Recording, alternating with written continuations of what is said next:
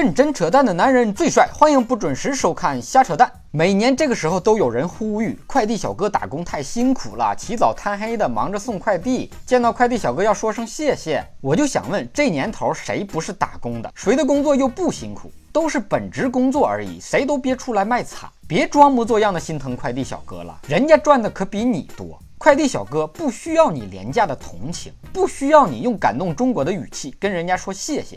人家需要的是一个五星好评。不少人听说快递小哥月薪过万，在迪拜捡破烂的纷纷要改行做快递小哥。快递是谁都能送的吗？你要是能吃得了快递小哥的苦，风吹日晒雨淋人骂狗撵，你也能拿高薪。现在最大的问题不是见到快递小哥说不说谢谢，而是你压根就见不到快递小哥。快递来了，连招呼都不打一声，直接塞进快递柜，先斩后奏，发个短信告诉你自己去拿，超时不取还要付费。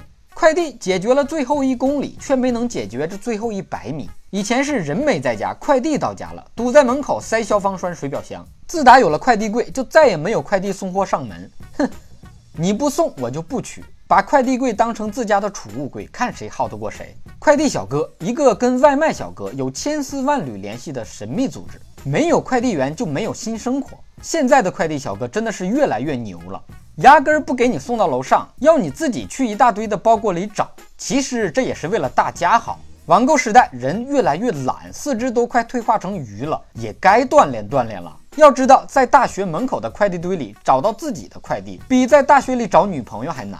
有大学生从懒得拿快递中发现了商机，专门替人跑腿代取快递，勤工俭学赚生活费，顺便还能多认识几个学姐学妹。不过自打认识了这些整天收快递的小姐姐，立马打消了找女朋友的想法。以上部分内容纯属瞎扯淡，好看的小哥哥小姐姐们别忘了转发、评论、飞弹幕、双击关注、点个赞。但有杜鹃留言评论说，个人就是因为他只有三分钟左右才关注的，嘻嘻。没错，哥就是一个很快的男人，期待你的关注。